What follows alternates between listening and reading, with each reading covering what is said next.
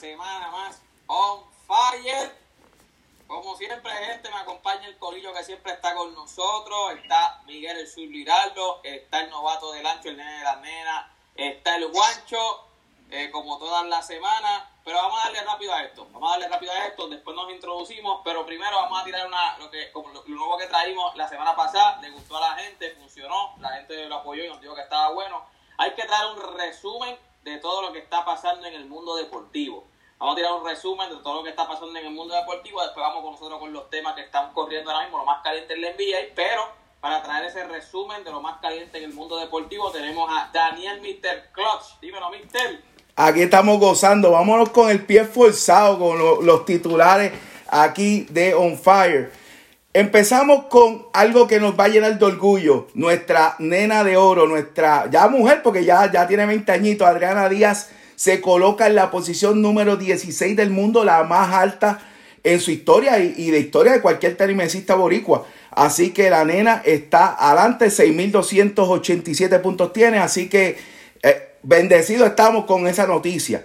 De ahí brincamos al fútbol boricua, ya como abrieron un 25% en, en los estadios en Puerto Rico, hay un jueguito bien bueno. El 28 de marzo a las 5 pm Hora de Puerto Rico. Puerto Rico se enfrenta a Trinidad Tobago en el Estadio Centroamericano de Mayagüez. Esos son, eh, van a permitir 3.000 fanáticos y es el segundo juego eliminatorio rumbo a la Copa Mundial FIFA de Qatar 2022. Así que todo el fanático que se zumbe para allá y se meta allá a ver ese jueguito. Solamente 3.000 boletos, ya mismo rompen a vender los boletos, así que pendientes a eso. De ahí brincamos a la Major League Baseball. Oye, usaron a Carlos Correa solamente una vez primer bate. Se fue de 3-3, remolcó dos carreras y no lo volvieron a poner primer bate más nada. Lo han puesto entre 3 y 4. Así que vamos a ver qué hace Dusty Baker. Pero funcionó por lo menos por un juego. Yo no creo que funcione más nada, pero por lo menos ahí estuvieron. Eh, se rumora que cuando empieza la temporada, el 5 de abril, aquí en, Dallas, Texas, eh, van a llenar sobre 40 mil personas el Glow Life Field. Eso es peligroso. Todavía hay por ahí cositas del coronavirus que todavía tenemos que mejorar. Pero ese rumor grande que hay por acá de que van a llenar Glow Life Field. Recuérdense que ahí fue donde fue la serie mundial pasada, donde este, jugaron los Dodgers, ¿verdad? Contra los Rays. Y, fue el, único parque que permitió acceso a los fanáticos y se estuvo bien chévere. Fueron poquitos. Pero ahora pensar llenar el parque, eso puede ser peligroso. No importa las medidas que tengan. Eh, también decimos que Neil Markakis, el, ex outfield de los, de los eh, y de los Orioles, se retiró después de 15 temporadas. Un chamaco que siempre fue un buen filiador, tres guantes de oro. También le tuvo buen bate, buen promedio, 280 y pico de vida, 189 honrones, casi 2.400 hits, 2.388. Silver Slugger eh, fue una vez estrella, así que Neil McCarthy se retira después de buena temporada. Yo no creo que son números de Salón de la Fama, pero en este mundo raro de la Major League y su digo, de la Major League, no, del Salón de la Fama del béisbol internacional, cualquier cosa puede pasar.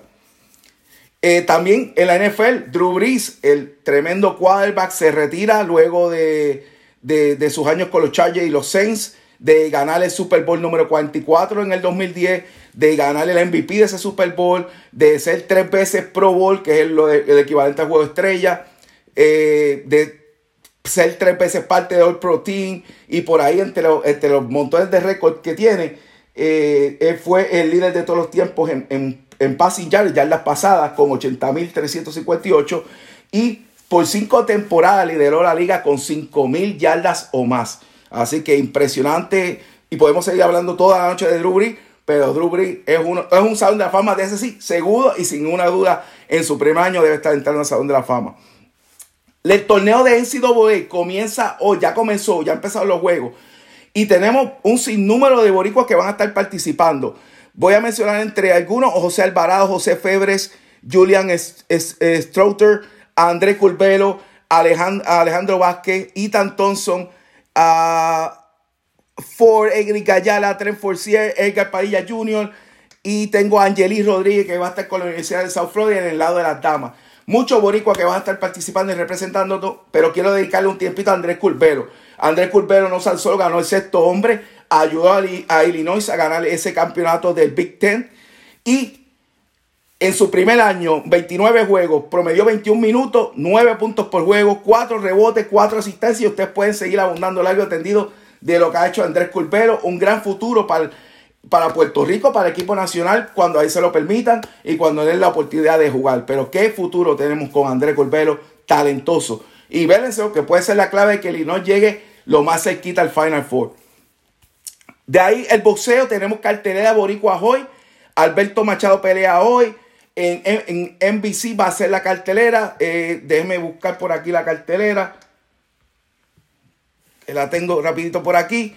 Va a estar Alberto Machado enfrentándose a Ángel Fiero, Ángel Tito Acosta, eh, Gilberto Mendoza, José Secheito Román versus Roque Junco, Edwin Chin Valentín versus Héctor Marengo y José Chiquinquiro Martínez ante Israel Giga González. También tenemos que para el 20, el 24 de marzo, el 24 de marzo tenemos enfrentándose eh, el, poderoso peleador Berlanga a Nicholson. Y tenemos que recordar y mencionar el fallecimiento de Marvin Hagler, uno de los mejores boxeadores que ha habido en la historia.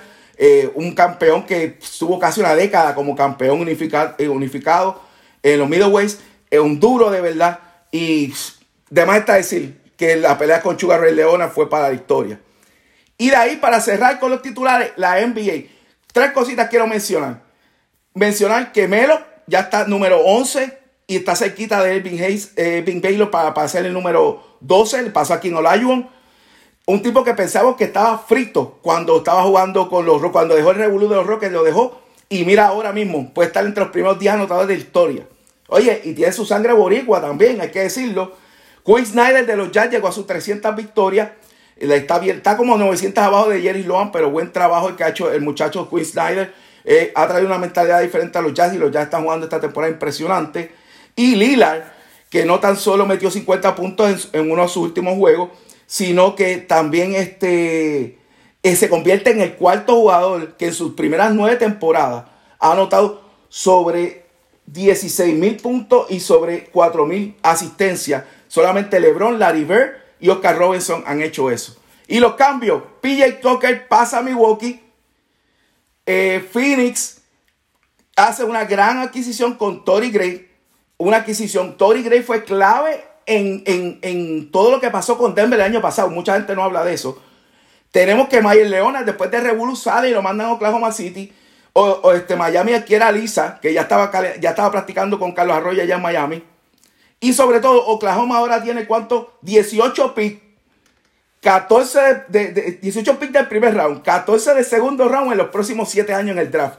Tienen para ser 8 equipos. Vamos a ver, pero tienen, tienen, tienen material de cambio. Inclusive Mayer Leonard fue un jugador que los Jazz estaban interesados antes que pasaba el revolú de, de, lo que dijo. Y, quién sabe si pueden meterle un package y conseguir un jugador estelar, porque Oklahoma le hace falta alguien que ayude a Gilles Alexander.